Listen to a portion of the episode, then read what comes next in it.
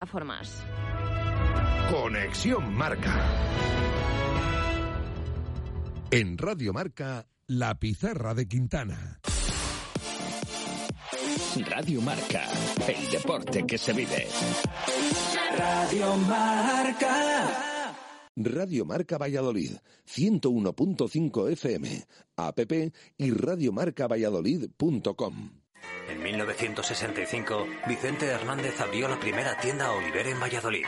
56 años después y con 8 tiendas en nuestra ciudad y 12 en España, Oliver llega a la Plaza Mayor de Valladolid con la calidad y la tradición del primer día. El sueño de Bernardo, Diego, Emma y de toda una familia hecho realidad del que ya pueden disfrutar todos los vallisoletanos.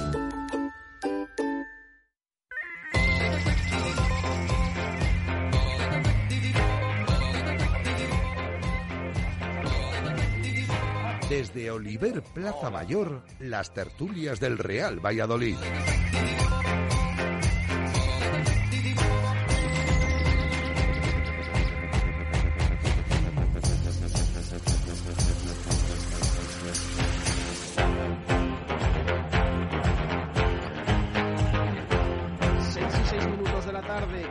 Bienvenidos un martes más aquí a la Plaza Mayor. Estamos en Oliver, en el centro de Valladolid, donde tenemos que hablar del Pucela y de en este día. Bueno, faltan 24 horas para que casi casi comience un nuevo encuentro del Real Valladolid, pero también, por supuesto, tenemos que hablar de lo que sucedió el pasado fin de semana en el estadio José Zorrilla con esa victoria 2-0 ante el el equipo que a estas horas sigue marcando el ascenso directo. Es verdad que hay partidos esta tarde, eh, les vamos a dejar luego a las 7 con eh, marcador, con eh, los partidos europeos y también con la segunda división. y de hecho hay rivales ahí que juegan del Pucela, porque creo que hay un Ponferradina Huesca y hay un Sporting Almería, que además empiezan los dos a las 7. Además un Leganés Cartagena, que está también ahí el, Cartagena unos puntitos por detrás del Real Valladolid. Así que hasta esa hora vamos a tener tertulia desde aquí, en esta ocasión con aficionados del Real Valladolid que nos acompañan eh, aquí en Oliver, como decimos, donde estamos tan a gusto. Oye, tenemos estas vistas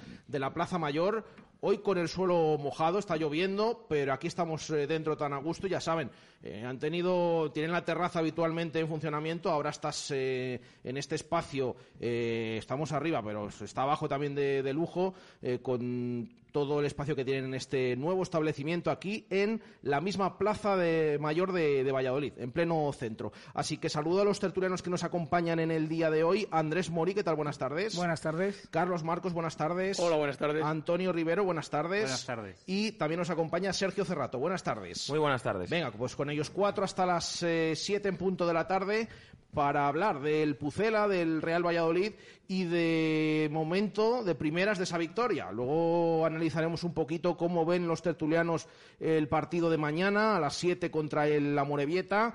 Eh, ya saben que te lo va a contar eh, marcador eh, Pucela. Vamos a estar allí en las instalaciones de Lezama. Vamos a hacer también desde Bilbao mañana nuestro programa de 1 a 3 de la tarde, directo Marca Valladolid. Pero vamos a empezar por ese encuentro, esa victoria 2-0 ante el que no sé si os convenció, si no os convenció hay que debatir mucho esto del juego, del resultado, pero son tres puntos muy importantes eh, que le colocan al Pucela pues eh, a dos del ascenso directo. Pudieron ser ocho, pero al final eh, afortunadamente son dos a, a estas horas, en el, en el día de hoy, Andrés.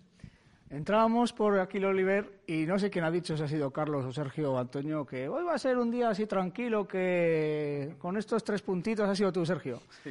Y ya he dicho yo, bueno, hoy pal- que no se van a dar palos. He dicho yo, eh, ojo, ojo, que aquí venimos. Y está Jesús aquí del equipo bueno.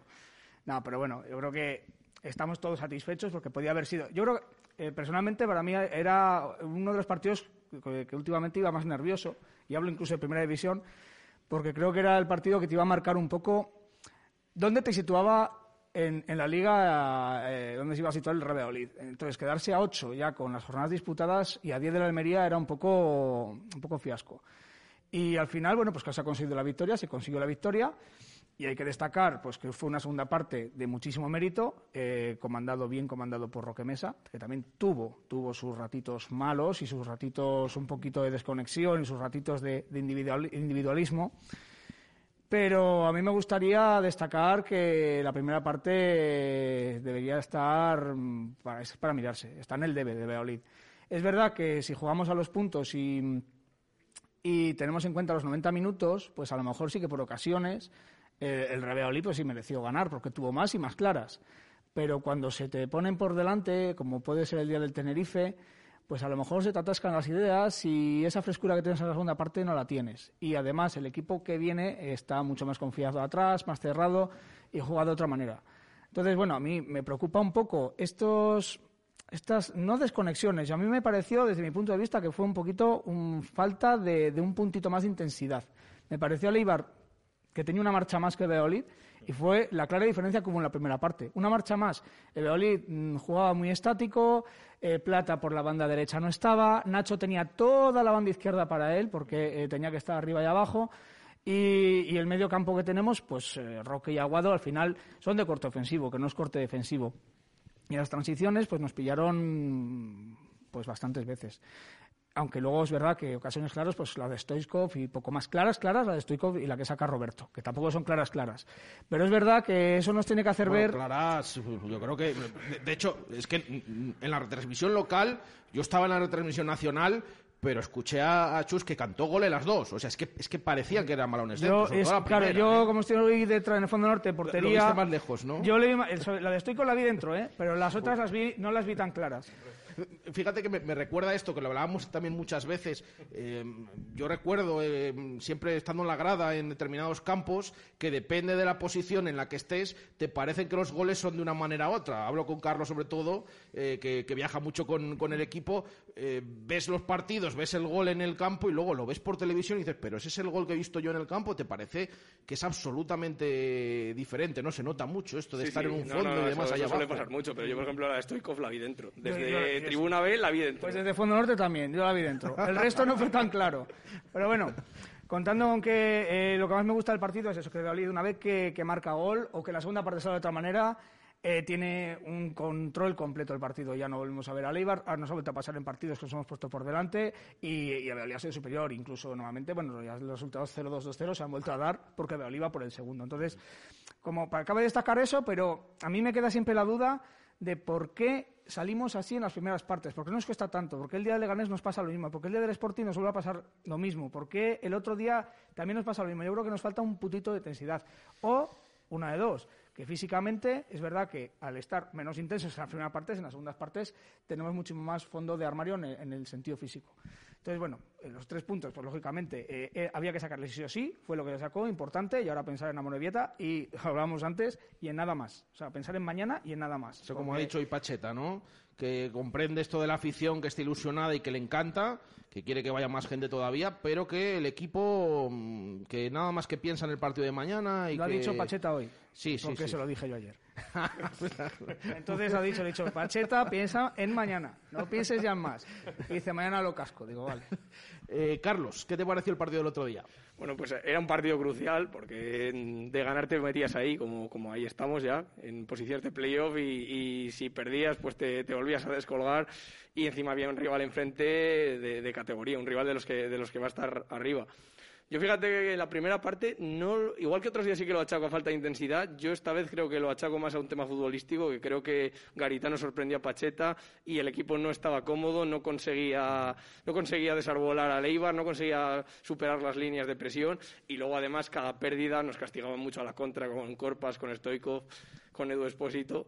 Y entonces yo creo que la primera parte mm, se vio sorprendido por completo el Real Valladolid y por suerte entre la que fallaron y el paradón de Roberto, que hay que darle bastante mérito, pues bueno, llegamos al descanso con vida y luego la segunda parte fue, fue otra película completamente diferente. Eh, el, el Pucero empezó a tener más el balón, empezaron a entrar Aguado y sobre todo Roque en juego y a raíz del gol yo creo que vimos casi el mejor Real Valladolid de la temporada. No sufrimos en ningún momento, tuvimos ocasiones, llegó el segundo gol, incluso pudo llegar algún tercero, si metes a Sean Weisman casi se cae el estadio pero esos minutos la verdad es que fueron, buenísimos, fue un, asedio, teníamos el balón, íbamos a por más, entonces bueno, mm, contento porque eran tres puntos que, que tenían que, que, llegar sí o sí para engancharse arriba. Y además con la sensación de que bueno, que se ha ganado un equipo importante. Y ahora lo que dices, cuidado con el Amorebieta porque nos pensamos que ahora va a ser fácil y cuidado, es un partido completamente diferente, pero con las armas que tienen, cuidado. Sergio, ¿qué te pareció esa victoria 2-0 ante Leibar? Pues bueno, pues yo creo que lo que estáis comentando un poquito, ¿no? Las dos partes bien diferenciadas. Yo estoy también de acuerdo con Carlos en el sentido que el primer tiempo creo que el Eibar es superior, sale mucho más, mejor plantado, un equipo composo que sabe mover la pelota, nos, nos supera, creo que nos supera. Eh, por los interiores creo que Gonzalo Plata, pues creo que completó una, bueno, los minutos que estuvo el hombre, completó unos buenos minutos. Plano le vi que ni atacar ni defender, entonces yo creo que ahí ellos, eh, al atacar por, por, por dentro, creo que nos superaron. Y luego, pues bueno, eh, lo que comentaba Andrés, al final creo que te vas al descanso con un 0-0 y eso, a ver, mentalmente a la hora de salir al segundo tiempo para buscar el 1-0 hace mucho. Si tú te vas al descanso con un 0-1 o con un 0-2, eso mentalmente cuando sales en el segundo tiempo ya no es igual. Nos pasó el día del Tenerife, más, no me acuerdo de los minutos de los goles, pero me refiero que el equipo, pues con 0-0 sales en el segundo tiempo, sabes el rival que es y, bueno, pues yo creo que cumplieron con, creces. Te encuentras con un gol, con un golazo del, del Yamí, que yo pensé que remataba Joaquín porque le vi ascender a, los cielos, a lo Cristiano Ronaldo. Digo, Joaquín, ¿dónde va? Y, llegó por detrás Yamik, marca el gol, sigue siendo superior. A mí lo que me gusta de esta filosofía de este entrenador es eso, ¿no? Que al final yo ahora voy al estadio y me divierto, porque veo al equipo que mete un gol los ratos a fases, ¿no? Pero el rato que estamos atacando, el rato que el equipo encima, que llega, Luis Pérez, eh, yo no sé las veces que sube. el otro día en el 93 creo que subía a colgar un centro también. O sea, esa sensación de frescura, de, sobre todo en esos minutos que ya tienes que estar cansado, eh, que les ves ágiles, les ves con las ideas claras. Yo creo que el segundo tiempo del equipo fue muy serio el otro día ante uno de los rivales que va a estar ahí, vamos, casi seguro. O sea, Leibar no dudemos que va, si no, va, si no está ahí, yo para mí sería una sorpresa porque a mí el otro día el primer tiempo de Leibar me gustó. Eh, no me gustó por el Valladolid, pero tuve que reconocer a Alberto y a la gente que tenía al lado que, que, habían hecho un primer tiempo muy completo y que diéramos gracias que, que nos íbamos con 0-0. Pero bueno, yo creo que el segundo tiempo del equipo es indiscutible y bueno, pues todos contentos y a ver si, si con esta dinámica se nos alarga y bueno, sumar puntos y el, estar ahí arriba y sobre todo el, lo que dice el entrenador, que bueno, algunas veces yo puedo entender que, podamos decir, joder, es que nos dice lo que quiere oír, lo que queremos oír, pero yo, yo de los últimos partidos que voy a Zorrilla, es verdad que el día de Ibiza no, porque tienes 20.000 ocasiones y, no las metes, pero yo el otro día me fui contento porque creo que el equipo, sobre todo el segundo tiempo, hizo méritos para, para merecer el resultado que, yo creo que fue justo. Y aunque, no, lo importante es que allá, merezcas o no, está sacando los partidos, es lo importante. Que por cierto, eh, Sergio, comentabas el otro día los minutos de, plata. Bueno, yo he de decir que a mí mm, no me gustó demasiado, pero es verdad que en la retransmisión también nuestro compañero Arturo Alvarado lo destacó y eh, sí que mm, comentó que, le había gustado. Eh, lo hilo con la convocatoria que hemos conocido hace unos minutos por parte del Real Valladolid. Esta mañana le hemos preguntado a Pacheta en sala de prensa. Eh, aparte de los lesionados de larga duración eh, y demás, ¿están todos bien para ir mañana? Porque ha anunciado el técnico, que luego lo debatimos, que va a haber cambios. Que esto de jugar tres partidos en una semana, que tiene miedo o riesgo a que se puedan lesionar algunos y que, y que cambios va a haber, pero que estaban todos para entrar en la lista, que se había recuperado el Yamik, que se había recuperado Plata. Bueno, pues la noticia de última hora es que Plata no está en la convocatoria para el partido contra la Morevieta. No ha entrado finalmente, la ha facilitado pues justo cuando comenzábamos el programa el Real Valladolid. De hecho, el equipo eh, en nada sale de, de, viaje hacia, si no lo ha hecho ya, hacia Tierras Vascas y por lo tanto lista de 21, tiene ahora mismo 22 jugadores contando a plata, pero el ecuatoriano no está en la lista de convocados del Real Valladolid para el partido de mañana. Así que esa es la noticia de última hora. Antonio, partido contra el Eibar. Bueno, yo estoy más cerca de Sergio y de, y de Carlos que de ti, Andrés. Yo creo que la primera parte claramente el Eibar nos superó pero no fue por dejadez del Valladolid o por bajar un pistón del Valladolid, ¿no? Como sí que te doy la razón el día del Leganés. Yo es que le vi, le vi muy estático, muy, muy estático. Pero yo creo que fue una situación de que nos sorprendieron y luego encima nos penalizaban, sabían lo que querían hacer, saben que nosotros con los dos mediocentros vamos muy hacia arriba y en cuanto había un robo de balón ellos salían y luego se lo pueden permitir porque son uno de los mejores equipos de segunda división, lo demostraron en la jugada de Stoikos, nos pegaron un meneo que parecía un rondo y eso está al alcance yo creo que de bastantes pocos equipos de segunda división el Eibar el otro día a mí me causó una impresión muy buena, mm. lo que es técnicamente hablando los jugadores que tenía, que a lo mejor no tiene tantos nombres como otros, ¿eh? pero, pero yo creo que que es que nos enfrentamos a un equipo muy bueno y eso causó que eh, si uno es que un equipo es bueno, que tenía un plan claro y que nos sorprende, pues es verdad que, que, la primera parte fue absolutamente de ellos. Y en esto sí que te tengo que dar la razón. Creo que tuvimos la suerte de que no marcaron. Que es lo de siempre. El que perdona el fútbol lo paga. Lo pagamos nosotros contra el Ibiza y lo pagó el Eibar, porque si el se adelanta en el marcador, el partido hubiera sido otro. No digo, no, nunca se saben, son los famosos ISIS, pero estoy convencido de que el partido hubiera sido otro porque hubiera generado mucha más ansiedad y, y hubieran seguido jugando al mismo plan, que es aprovechar nuestras espaldas en, el medio campo. Lo importante también hay que tener en cuenta que incluso ves al, bueno, el Barcelona este año ya no, pero ves eh, al Real Madrid o ves al PSG en Champions o ves equipos potentes y lógicamente también les generan. Y siempre también tienes ese, y si hubieran marcado en la primera parte, pero bueno, siempre, eh, siempre hay que tener eso en cuenta. Lo que pasa es que yo sí que he visto que en los últimos partidos ese patrón se está repitiendo que al final te estás llevando los partidos a, al descanso con un resultado que no está siendo en contra cuando a lo mejor en un partido normal o contra un rival que tiene un pelín más de acierto, sí que te puedes ir por detrás en el marcador y ya te puede cambiar. Entonces yo creo que es un patrón que se nos está repitiendo y a mí el otro día el descanso me preocupó, porque creo que en el, cuando estábamos todos tomando el café, vamos, en el descanso...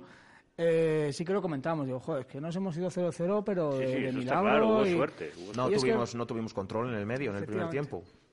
Y eso, eso es lo que me preocupa. Eso es lo que me preocupa a mí. Que, pero luego lo piensas y dices, joder, es que en todos los partidos, a todos los equipos, buenos, malos, altos y bajos, es que les generan. Y eso va a pasar el, todo, en todos los Que partidos. nos va a generar el, el Amorebieta también nos va a generar. que- Exacto. que- de hecho, jugando de otra manera totalmente distinta a la que hizo el. Eibar.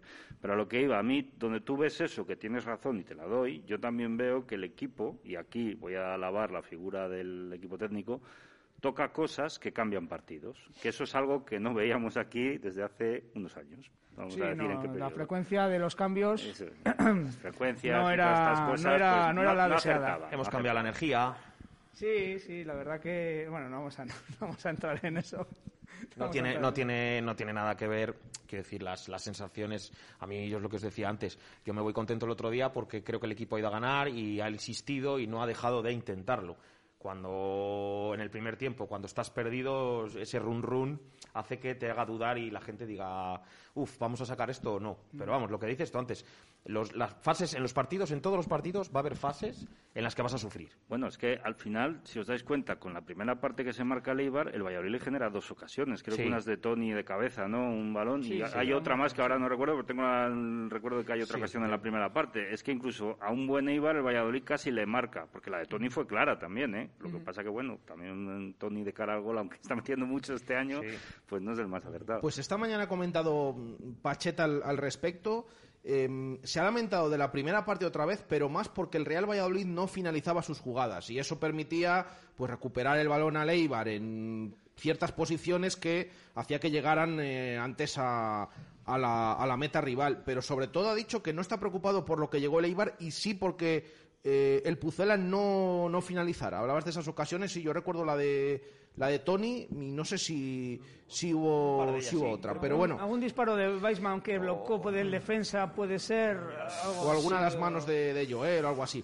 Pero bueno, que, que sí que es verdad que me ha llamado la atención que Pacheta esta mañana dijera eso, que era más por eh, lo que decía de que dentro de ese toma y daca del que ha hablado el técnico, que le preocupaba más o que no le gustó el otro día, mejor dicho, que su equipo no finalizara las jugadas y permitiera luego las contras de, de Leibar, que es un poco lo que, lo que vimos el Y otro es día. algo muy importante cuando tú juegas con, con un equipo ofensivo, porque al final te pillan muchísimo más desprovisto atrás. Porque si tú juegas con un sistema que al final, bueno, eh, no finalizas jugadas, pero tienes a, a siete tíos detrás del balón, pero es aquí no, aquí tienes los Sí. laterales muy abiertos, eh, tienes a los dos mediocentros, Aguado y Roque, que están, están arriba, tienes a Tony de mediocentro, tienes a los dos delanteros arriba y cuando te pillan, pues te pillan. Y ese es el problema que hemos tenido sobre todo en las primeras jornadas, que veías un equipo partido. Y, y ahora ya no se está notando tanto, sobre todo por los dos centrales con los que estamos jugando, porque para este sistema son los ideales, Joaquín y el Yamí. Se nota mucho la diferencia con el resto de centrales. velocidad que tiene. Jugando a campo abierto y con tantos metros a la espalda, se necesita velocidad. la defensa estás, ahora se va consolidando, pero hemos ha habido jornadas que la defensa no, no, no, no estaba en condiciones.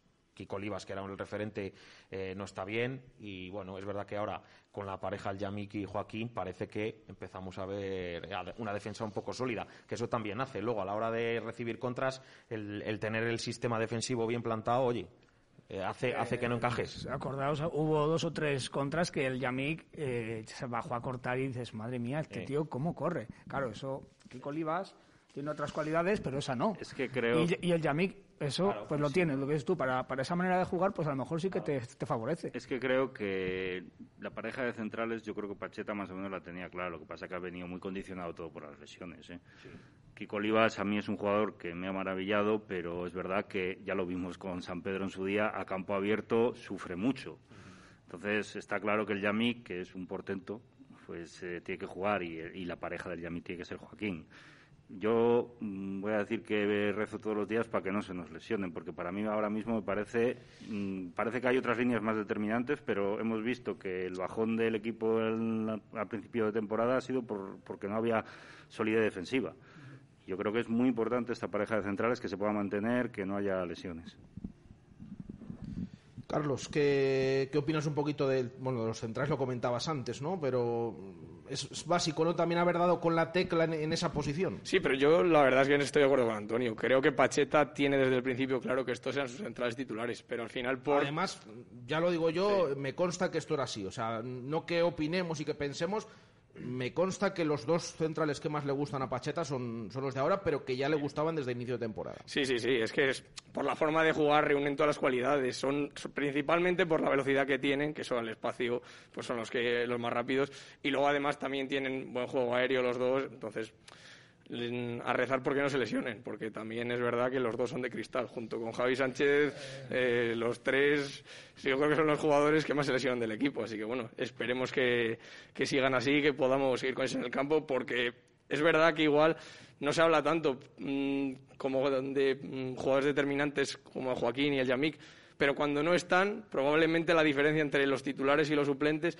es la mayor, sobre todo por el sistema de juego, porque claro, es que lo que hablábamos, Kiko Olivas con, con tantos metros a la espalda, pues es un jugador al que le dejas vendido.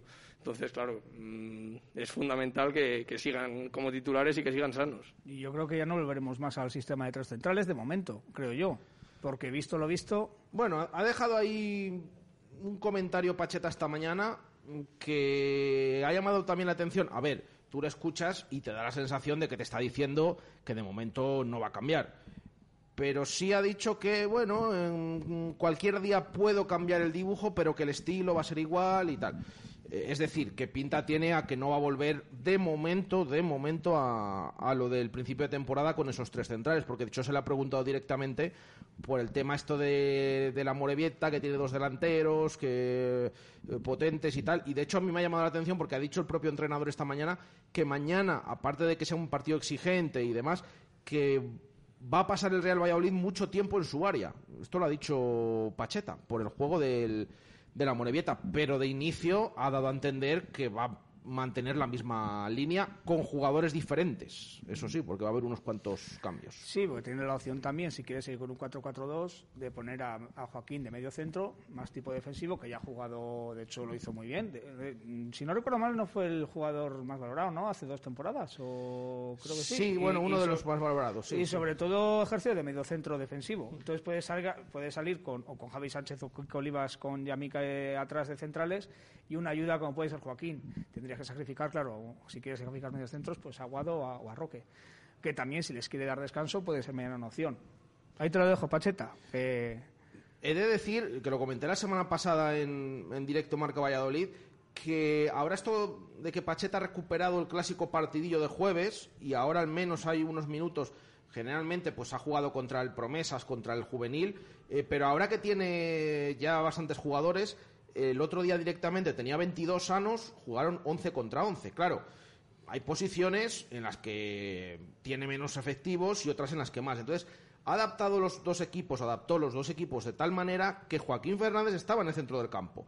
Es decir, no que esté preparando cosas para sacar al fin de semana siguiente, pero son ideas alternativas que se le van presentando y que él pues eh, va probando como por ejemplo lo que comentabas de, de Joaquín Fernández para tenerlo ahí en la recámara por si hace falta en algún momento. Yo creo que para el partido de mañana es una opción bastante válida, porque el, el Amorebieta eh, bombea balones, entonces se necesita gente alta porque tenemos dos medios centros que bueno, pues son bastante bajos y además, lo que dices, si le necesita dar descanso a uno de los dos, pues bueno, puede ser un contexto ideal para que Joaquín esté en el medio porque del resto de medios centros que tenemos, el único que tiene así un poco más de envergadura es Rubén Alcaraz, que precisamente es el que no está.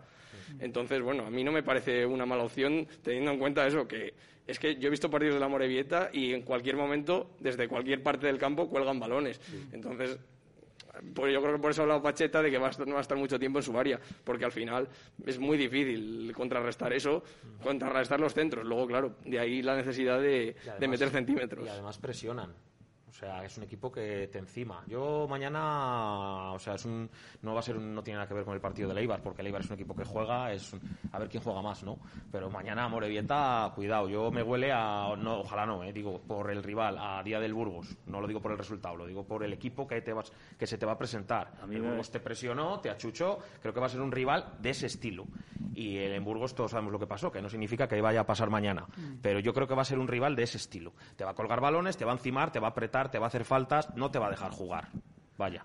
A mí me da, decíais antes que el partido de Leibar era un partido que marcaba temporada. A mí me parece que los que marcan temporada son los Burgos, Amorebieta y demás, ¿eh? porque al final perder puntos contra esos equipos sí que te lastra de una manera. El mm. punto que perdimos contra el Ibiza, los dos puntos, esos puntos sé que, bueno, porque yo soy el optimista aquí, sé que no nos van a hacer falta a final de temporada pero el año pasado decía que algunos puntos nos iban a hacer falta, así que no soy tan optimista. De hecho, no lo soy en absoluto. Es que el año pasado, si eras optimista, alguno había optimista. El año yo decía, bueno... Eh, el año pasado se veía, se, lo veía todo, no era, no era, no era, no era pesimista, era, era realista, absolutamente.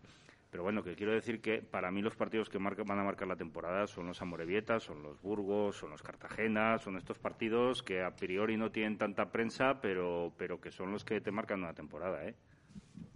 Eh, hilándolo un poco con esto de, este tipo de rivales, eh, ha habido cambios en los banquillos esta semana en Segunda División. Digo cambios porque aparte de la destitución de Asier Garitano y la llegada de Nafti, un ex blanquivioleta al banquillo del Leganés, acaba de comunicar el Alcorcón que destituye a su entrenador. Es el colista de la categoría, eh, habían cesado Anquela ahora, bueno, pusieron al entrenador del, del filial, Jorge Romero. Bueno, pues eh, la agrupación deportiva Alcorcón comunica que Jorge Romero y su cuerpo técnico finalizan su actividad en el primer equipo alfarero. Bueno, hablan del primer equipo, lo mismo vuelve a las categorías inferiores. Eh, el único equipo que está por debajo del, de la Morevieta, el, el Alcorcón. También, hilándolo con lo de la Morevieta, es que decía Pacheta esta mañana, y es verdad, es un equipo que al que al rival le cuesta ganarle, pero también es verdad que ha ganado un partido de 13 contra la Almería. Eso sí, lo que es, el primero, ¿eh? pero ha ganado un partido de 13. No sé si por ahí eh, veis que no debe haber excusa o lo que estáis comentando, que, no es tan sencillo ir allí y llevarte los puntos. Yo creo que es sencillo, eh, no hay nada. Pero nada, o sea, no hay sencillo ni si fuera el Betis que va a morir mañana en Copa. No es sencillo. Porque en fútbol, el fútbol es la grandeza que tiene, que es que eh, la Moreta gana un partido y la gana Almería. Es que eso se resume todo. Entonces mañana hay que poner los, cinco sentidos en ese partido, salir como si fuera el Eibar en la segunda parte y salir a, comérselos. Y eh, es la manera. Es, eh, acordaos del ascenso de Mendilibar. No quiero ser abuelo cebolleta. Pero es que todos los partidos se salía a ganar se salía a ganar y salía con la misma intensidad y salía con la misma idea de juego y se salía con, el empuje. Y al final, pues hiciste un récord de, victorias consecutivas que no se ha vuelto a hacer nunca con un equipo que, que era superior al resto de toda la categoría y creemos, creemos creemos, eh, insisto, lo sigo poniendo en duda, que tenemos la mejor plantilla de segunda división, pues en estos partidos no hay que pensar en nada más, pero sencillo, pues no, no va a ser sencillo, para nada. Y si no, pues nos remitimos a Burgos o a Miranda aquellos años con el gol de, de Lucho Balbi en la puerta. alguna vez con, con Carlos también, que ya nos hemos quitado alguna espina como la de Lugo que siempre era al revés. Oye, esta temporada el único equipo que ha ganado en el Ángel Carro ha sido el Real Valladolid, que, ahí no había manera de ganar. Pero faltan otras. Falta la de Girona, que esa ya esta temporada pues no va a poder ser. Bueno, mm, en la fase regular, esperemos que luego no haya enfrentamientos con otro tipo de, equipos en, en el playoff, porque quiere decir que el Pucela puede haber estado eh, en los dos primeros y subir directo, no que es que se quede séptimo o octavo, eh, o, o más, o en otro puesto, eh, pero, pero sí, hay otros campos. que- Ferrada tampoco hemos ganado. Ponferrada ¿no? tampoco hemos ganado. Ahí ¿no? sí. Tenemos talismán en Gijón. eso A sí. ver, a ver Huesca, a ver Huesca, que, que en Copa sí, pero en el sí, resto digo, en Copa se ganó, hay sí. campos ahí que, Es que este campo además se parece mucho a eso. Sí, sí, sí, Eh, un sí. Equipo así de pueblo, tal. Cuidado. Yo creo que al final, nos- vamos, todos los aficionados ya hemos visto muchos partidos en segunda división y sabemos que fácil no hay ninguno y que además pre- precisamente al Real Valladolid se le suelen complicar más estos contra equipos a priori pequeños. Sí. Porque es verdad, el Eibar, el, la Morevieta no va a tener ni una décima parte de la calidad técnica que tiene el Eibar, pero tiene otros recursos y te puede plantear un partido que se te puede complicar mucho más. Entonces, bueno, yo creo que ninguno de nosotros lo vemos fácil y quiero creer que el entrenador y los jugadores tampoco, porque es un partido que sabes que como te metan un gol en los 10-15 primeros minutos, cuidado lo que se te puede complicar. Antonio, eh, de fácil nada, ¿no? Nada, no Pero también es verdad que la Morevieta ha ganado solo un partido, entonces... ¿Y, y- y cuántos goles había marcado el Burgos cuando jugaba- habíamos jugado contra él? Y nos metió tres, ¿no? Y, y ayer encima es un equipo de, yo siempre lo decía, me pasé diciéndole toda la semana previa, el Burgos es equipo de resultados cortos, cortos siempre, 0-0, 1-0, 0-1. Esperemos que no nos toque el 1-0 en contra. No, no, es que no nos tocó el 1-0 en contra. Nos metieron 3 y en 12 minutos, Y que sí, ya es eh, y lo nunca gracias. visto.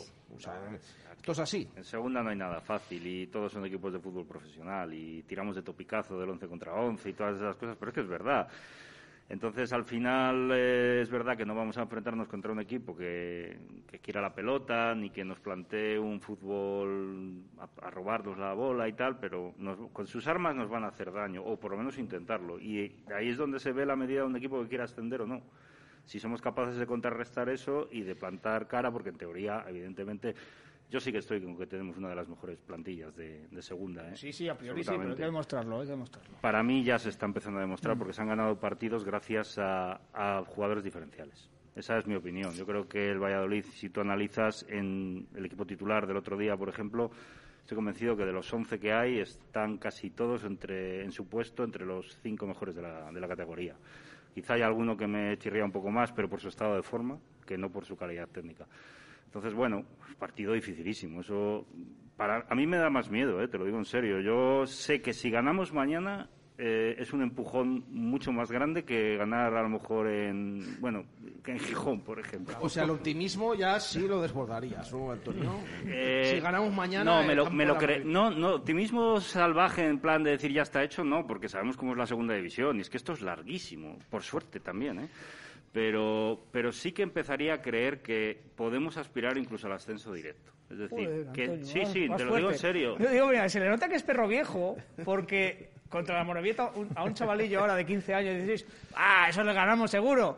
Pero es que tiene el culo pelado ya, dice, joder, la mañana sabe- y sabe lo que hay, ¿no? Pero luego, luego tiene que, que si ganamos ya mañana... Pero precisamente por eso, porque ya he visto tantos, tantos cracks de este equipo en, en- en Miranda y en sitios así, que al final sé que si torcemos esa vara, pues podemos, podemos seguir caminando y creyéndonoslo. Que mucho del fútbol es psicología. Que es que hace un mes y pico estábamos hablando de que el equipo no tenía chispa y tal, y son los mismos los que están jugando ahora mismo, prácticamente. No, no es cierto, porque juegan los centrales, pero, pero que el medio campo, que yo aquí en esta misma silla puse a parir a Roque Mesa, ¿Qué pasa con Roque Mesa ahora? Pues mira, señores, está jugando de 10. Bueno, vamos a decir de 8. Yo espero que juegue de 10. Porque el otro día, yo la primera parte del otro día no le he hecho la culpa a Roque Mesa. ¿eh? Yo creo que es una situación táctica. Él perdía balones, me pone muy nervioso su individualismo a veces, pero reconozco que, que es un jugadorazo. Y yo estaba esperándolo. Y, y lo estoy viendo. Espero que sea de 10. Porque si Roque Mesa es de 10, este equipo está en primera. Eso lo tengo claro. Em, Sergio, el partido de mañana, confianza en las justas, ¿no? Eh, ninguna, vamos, confianza las sí, las justas. Que iba a decir, ninguna en cuanto al rival, no me fío de la Morevieta. Eh, decías tú muy bien, y Andrés, eh, que tendremos una de las mejores plantillas de segunda. Cuando el Real Valladolid, eso lo podremos decir en mi opinión, cuando tú juegas contra el Eibar, juegas contra el Sporting, que son equipos que te dejan jugar, mueves la pelota, te puedes, puedes demostrar lo que vales porque la técnica influye. Yo para mí mañana es un partido de pico y pala. Y es decir, si tú quieres ser el mejor equipo de segunda, tienes que ganar currando con el pico y la pala y luego en los partidos que te dejen ser técnico. La técnica puede influir en un partido como el de mañana, pero yo para mí mañana hay que currar mucho. defensivamente, llegando. O sea, hasta el, hasta el mejor extremo técnico va a tener que darse de empujones con el defensa. Cuando digo técnicas, que tengas dos ocasiones en el área rival y las dos vayan dentro. Para mí, a, mí me gusta mucho, el fútbol de toque y todo lo que quieras, pero para mí también la técnica es la de, decían los ingleses, los alemanes no son tan técnicos como no sé qué. Llegaba un alemán, pegaba un zapatazo de 30 metros y le metía por las cuadras y dices, ostras, pues tocar, toca la pelota bien. Para mí eso es técnico también. ¿eh? Sí, sí, sí, por supuesto, pero que me refiero que yo para, para mañana, para mí es pico y pala. Es decir, tú puedes ser muy bueno, pero mañana hay que currar. Y a mí lo que dices tú, yo, por ejemplo, pones el ejemplo de Roque Mesa y estoy de acuerdo, que les, a veces les sobran toques. Y, pero luego es un tío que se da la vuelta, pone el cuerpo, recupera la pelota. Si, si eso mañana lo sabemos hacer y sabemos imponernos ante, yo creo, la presión que ellos van a ejercer, porque lógicamente ellos tienen que irse arriba, porque luego aparte están abajo, si somos capaces de trabajar y somos capaces de lo que te digo, pico y pala, ¿por qué no vas a ganar ese partido? Ahora, lo que, no es, lo que no me espero es que el equipo salga, pues como el día de Burgos, que estábamos perdidos. Pero perdidos, perdidos. A mí me gustaría ver mañana otra cosa de Pacheta, que todavía nos falta por conocerlo un poquito, todavía estamos en las primeras citas y estamos conociéndonos. Pues cuando, le conoces, eh, yo le voy conociendo más y me fijo mucho en las ruedas de prensa. Eh, en, muchas ocasiones es que me parece una persona muy, muy peculiar, ¿eh? no sé. se hace preguntas a sí mismo, se contesta a sí mismo. No sé, me resulta, me resulta un, entrenador diferente al resto. Sí, pues yo, yo le quiero conocer un poco más y quiero ver em, en estos partidos que es completamente un contraste con lo de Ibar, o sea que vamos a pasar del día a la noche. Quiero ver, em, eh, ¿cómo decirlo? Eh, si se va a adaptar más al rival o va a intentar eh, mantener las señas de identidad de este equipo. Porque estamos acostumbrados los últimos años a jugar los partidos en función del rival. Y es verdad que tienes que tenerlo en cuenta, pero yo quiero ver qué específico va a jugar mañana el rival y el campo con respecto a la forma de jugar y 11 que saca mañana Pacheta. Eh, también teniendo en cuenta el tema de la carga de los partidos. Venga, te recojo ese guante que has tirado y has lanzado en cuanto al 11, posibles cambios. Lo vamos a analizar después de esta pausa. Estamos en Oliver Plaza Mayor, aquí en el centro de Valladolid. Y enseguida volvemos. Son las 6 y 41 minutos, que nos queda todavía hasta las 7. Mucho que debatir sobre el Real Valladolid. Radio Marca Valladolid, 101.5 FM, app y radiomarcavalladolid.com. La marcha contra el cáncer vuelve a las calles. El domingo 7 de noviembre, desde las diez y media de la mañana, en las pistas deportivas de Campo Grande, décima edición Valladolid de Marcha contra el Cáncer. Inscríbete en Centros El Corte Inglés e Hipercor y en el local de la Asociación Española contra el Cáncer en Claudio Moyano. Valladolid vuelve a hacer historia luchando contra el cáncer. Ahora, más que nunca, tu seguridad y la de los tuyos es lo más importante y también lo es en la compra de tu vehículo de ocasión. En Automóviles Gabilondo te aportamos la transparencia, calidad y garantía que necesitas para que tu compra sea 100% segura. Visita nuestra web, reserva cita con uno de nuestros comerciales y no te defraudaremos. Automóviles Gabilondo, Camino del Cementerio 1012 y automóvilesgabilondo.com.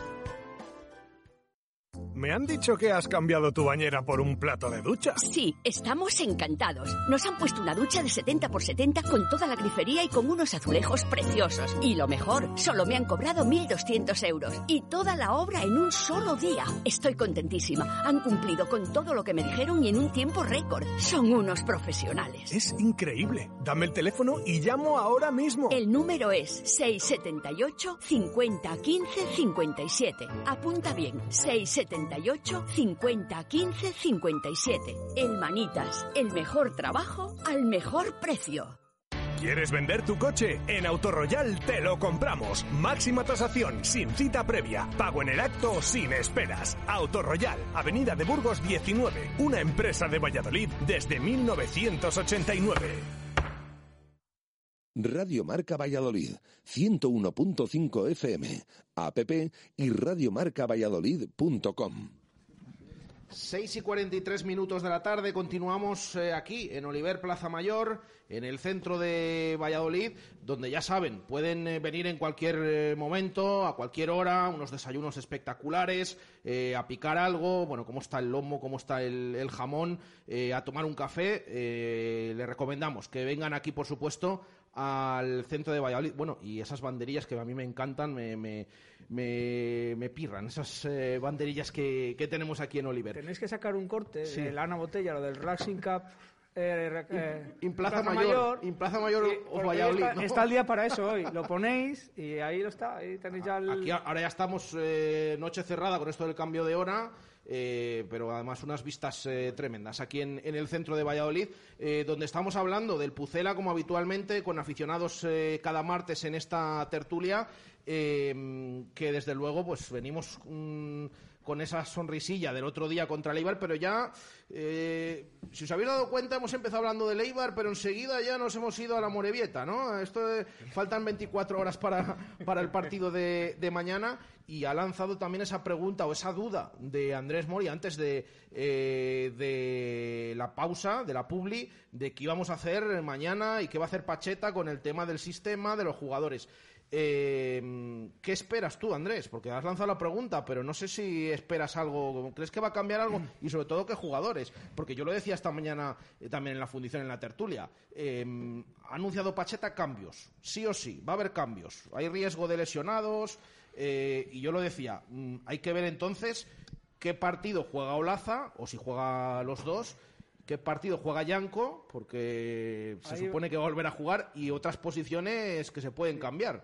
Ahí iba a ir yo. Yo no sé qué me espero, pero si ya ha anunciado cambios, yo me espero cambios, sobre todo en los laterales, más que nada por el desgaste físico del otro día, porque son eh, fue un partido, sobre todo de Luis Pérez y Nacho, que se pegaron una sarta a correr. Entonces yo no creo que dos días después les meta un partido, además que va a ser seguramente bastante físico con el Amorebieta. Esos cambios me los espero, pero mi duda es el sistema. Mi duda es el sistema. Entonces yo cuento con que seguramente juegue Yanko, con que seguramente juegue Olaza, y luego pues hablamos. Si hablamos a lo mejor que quiere, si ha, destacado lo de los dos delanteros altos y que puede que Joaquín juegue de medio centro, pues a lo mejor sí me espero que uno de los dos mediocentros, Aguado o Roque Mesa, se pueda quedar a descansar. Fuera parte de ahí, pues a lo mejor da minutos a Tony de inicio, cosa que el otro día disfrutó de, de los minutos.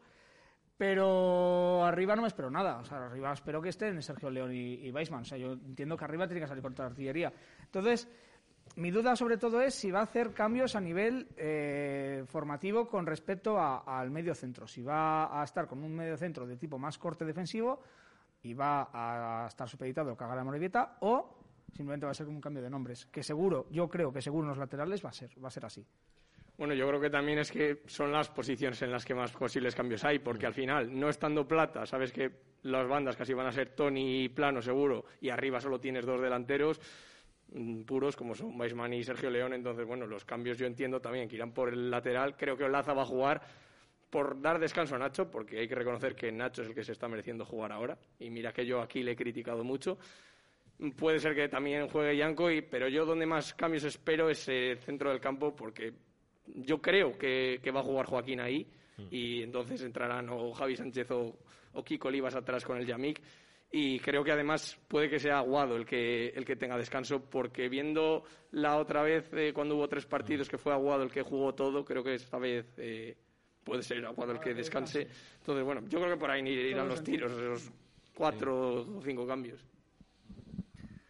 Yo no sé qué deciros, ¿eh? porque yo creo que Pacheta de inicio sí que plantea que el Real Valladolid tiene que imponerse en el partido y que es el equipo con una personalidad mm, muy definida, ¿no?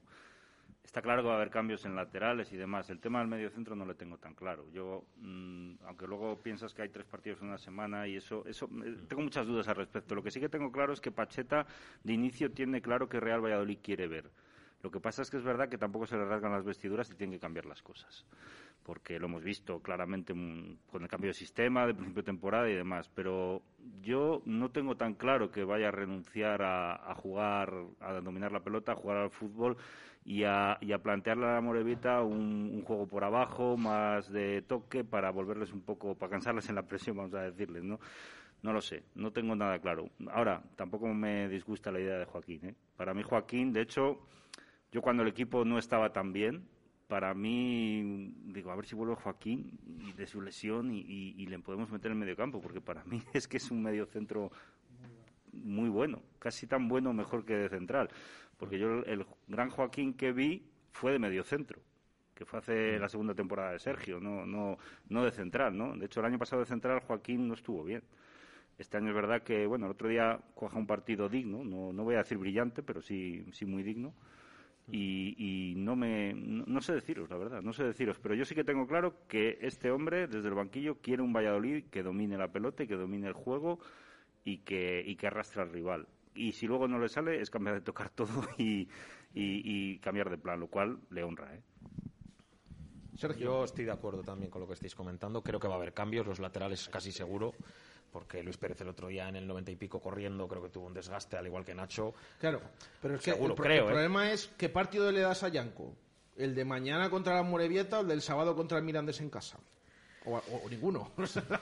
No, hombre, uno, a ver, minutos tiene. Pero Pinta tiene que va a jugar. Claro, yo si, creo son, que- si por cuestiones físicas Olaza es que seguro. Yo creo que Olaza, Olaza seguro. Y luego en el medio, creo que, o sea, Roque y Aguado creo que no van a jugar los dos. Ah, yo mete a Joaquín o mete a Fede, algo, algo va a cambiar ahí, porque como lo que decía Carlos, tiene razón. Eh, cuando hemos jugado la semana de tres partidos fue Aguado el que jugó todo, que ahora pueda descansar y meter a Mesa, a Joaquín o meter a Fede, incluso creo a Quique Pérez. Creo que puede hacer algo de eso. Creo que el Quique- sistema no lo va a Quique mover. Pérez en el centro o en la banda? Por favor, en el centro. Como Anuar. Hombre, eh, si juega Antoni Yo no plano, nada, ¿eh? yo tampoco, pero si juega Antoni plano entiendo que, que Quique iría al medio en caso de que entrara. Igual que también pienso que yo el otro día Sergio León se fue en el 70, pudo ser, y yo le vi cansado. Entonces no me extrañaría que mañana jugara Cristo y Beisman, ¿eh? No me extrañaría. Pero bueno, por, el, por aquello él es el que lo tendrá apuntado, dosificar esfuerzos. También dudo, es que lo de la delantera dudo, porque Cristo acaba de salir de lesión, entonces yo no sé cómo va a Ah, estar, bueno. o, lo, o lo mismo juega de titular y luego le cambia enseguida, no lo sé. El otro día jugó Son los partidos, sí, tampoco jugó demasiado, sí, jugó menos de 10, creo, sí. Sí, menos. Eh, es la duda que tengo yo, o las dudas, que en estos partidos, sí, el día del Ibiza ya te puede servir de baremo porque era entre semana, pero claro, el partido era en casa, y creo que eso cambia también, y el rival no es ni mucho menos el que el que vas a tener enfrente, a pesar de que sean bueno dos equipos que recién ascendidos y, y demás. Esto eh, lo ha dicho Pacheta también esta mañana. No nos hemos enfrentado todavía a un rival como el de mañana. Mm, O ha habido partidos similares, pero no, no ha habido ninguno igual. Bueno, yo, yo tengo muchas dudas sobre lo que va a hacer lo que va a hacer mañana. Aparte de lo que habéis comentado, o sea, ¿veis algo claro eh, sobre todo qué va a hacer sí o sí? O sea, un jugador que dices mañana va a estar en el once inicial. A Roberto. Esta está bien. Ahí sí, hombre. Está bien. Esa está clara, ¿no? Yo creo que Robert- Roberto Roberto y Beisman Y, es, y- eh, es- y- no, el Yamik yo no lo daría a todas por, por el estado físico. ¿eh? Eso es, el Yamik Sí. viene de lesión y el otro día tuvo molestias, aunque ha dicho hoy Pacheta que estaba bien. Eh, veremos, veremos si que ha entrado en la lista de convocados, pero... No me jugaría la mano por, por ninguno más que por esos dos, ¿eh? Yo se lo aseguro al 100%, no, pero mm, yo sí que creo que el Yamik, Sergio León y Weissman tienen que jugar y de hecho vería más razonable que descansaran contra el Mirandés, porque creo que el Mirandés es un equipo completamente diferente que deja jugar mucho más. El partido de mañana es para gente, gente dura, gente Sí, perra, y sí. yo creo que necesitamos a los dos delanteros titulares. No veo a Cristo, que hasta ahora no ha entrado en dinámica, saliendo un partido presumiblemente duro como el de mañana, no, no le acabo de ver, sinceramente. Entonces yo creo que los dos delanteros y el Yamik, vamos, yo por lo menos si, si de mí dependiera, para mí jugaban mañana seguro. Eh, ¿Lo tenéis claro más o menos alguno, Antonio? No, yo estoy en la misma idea, Roberto. y poco más, pero bueno, el Yamik, yo sí está bien, creo que sí que es un jugador absolutamente necesario por su poderío aéreo por su, por su físico, ¿no? Y más en un partido de, de esta índole. Luego, eh, los dos delanteros también, creo que sobre todo Beisman, porque es el típico que si sale un partido trabado de pocas ocasiones, sabes que una de las dos que tenga te las va a meter, o cerca de ella va a estar. Y lo demás no tengo nada claro. Bueno, Tony quizás sí. Quizá yo creo que después del partido Sí. del otro día, habiendo salido y, y demás, es como darle continuidad. Pero a partir de ahí, pocas cosas tengo claras. No tengo claro el medio centro. Aunque, bueno, sí que tengo claro que me gustaría que, que jugaran Aguado y, y Roque Mesa por lo mismo que acabas de decir. Yo creo que el Mirandés luego aquí en casa es un equipo que deja jugar más, entonces se pueden plantear otras opciones, ¿no? Y yo creo que mañana es que al fútbol físico hay que ganarle jugando al fútbol.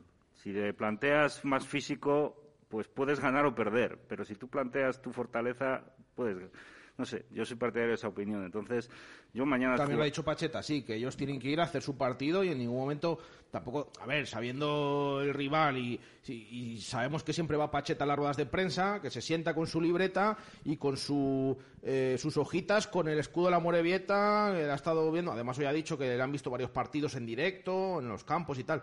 Pero claro, también a la vez eh, este estilo que ha encontrado y este, esta forma de jugar, pues eh, seguir hacia adelante con ella, ¿no?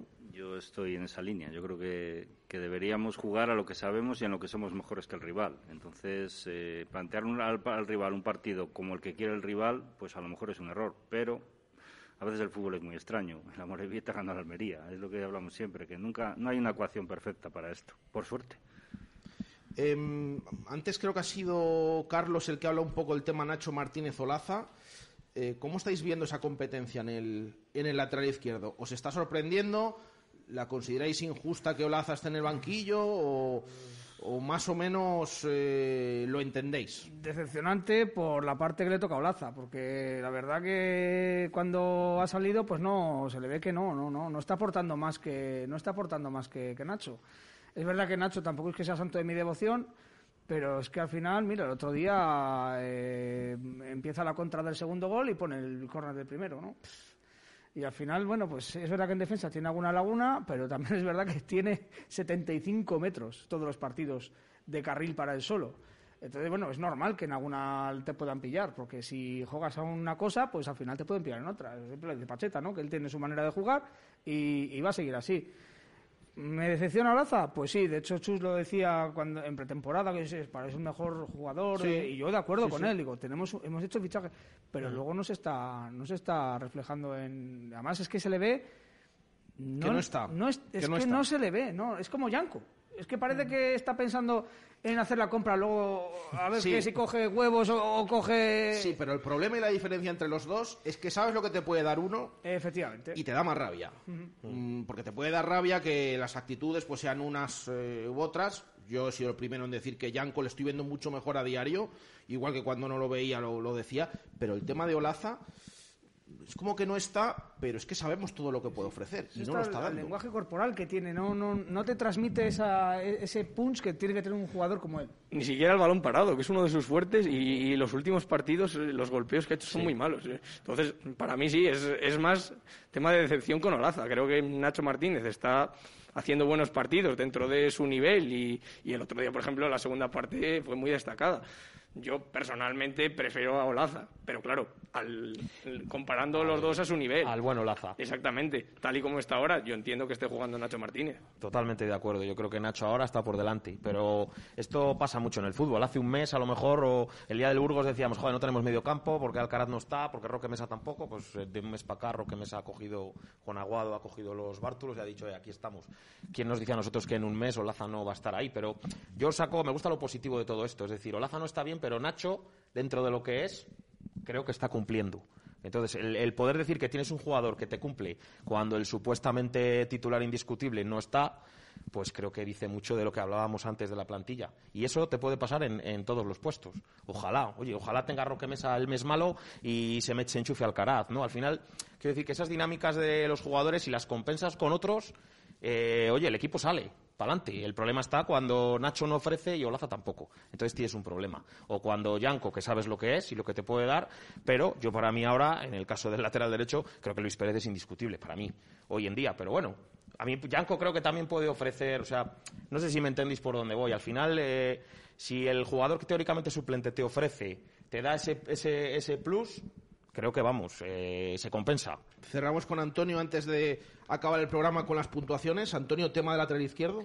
Yo creo que todos veíamos a Olaza de titular y Olaza a mí me gustaría verle con el Real Valladolid de ahora, a ver si de titular quiero decir, es decir, jugando los minutos que está jugando Nacho. Lo que pasa es que a ver quién es el guapo que quita Nacho después del partido del otro día y de otros partidos anteriores que ha estado bien.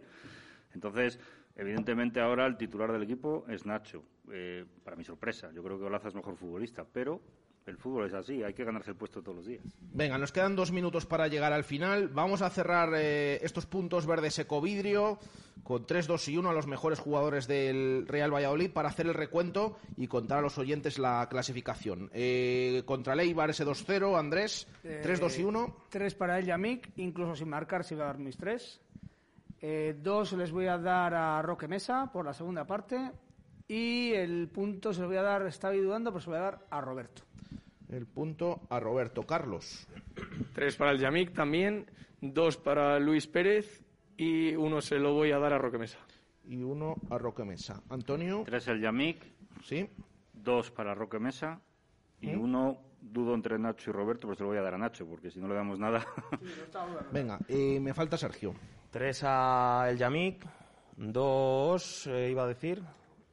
Eh, espera, que se me ha ido. No, Roque Mesa no. Iba decir- Roberto, Luis iba a decir, Pérez. iba de- Luis Pérez, Luis Pérez. Luis Pérez 2, creo que es incombustible.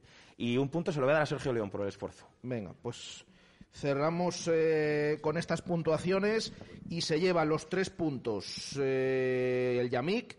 Se lleva dos puntos Nacho Martínez, contándolas de todos los oyentes, que ha habido muchísimos que nos han eh, mandado su voto.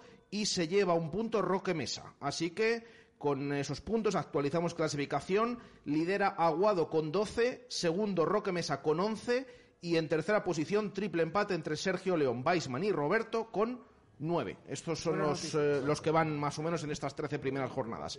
Eh, lo dejamos aquí. Eh, ojalá que mañana vaya bien ese partido y el siguiente y el siguiente y el siguiente y vengamos a estas tertulias pues eh, contentos y viendo al Pucela en la zona alta. Gracias, Andrés. Buen viaje, que no falléis ni una. Por Venga, eh, gracias. Eh, gracias, Carlos. Un placer. Gracias, Antonio. A vosotros. Y gracias, Sergio. Un placer. Lo dejamos aquí. Eh, ya saben, ahora empieza marcador. La segunda división, muy pendiente de esos encuentros, que ya hay rivales del Pucela en juego en nada y además también toda la Champions, por supuesto, en Radio Marca. Volvemos mañana desde Bilbao a partir de la una de la tarde. Un saludo, gracias, adiós.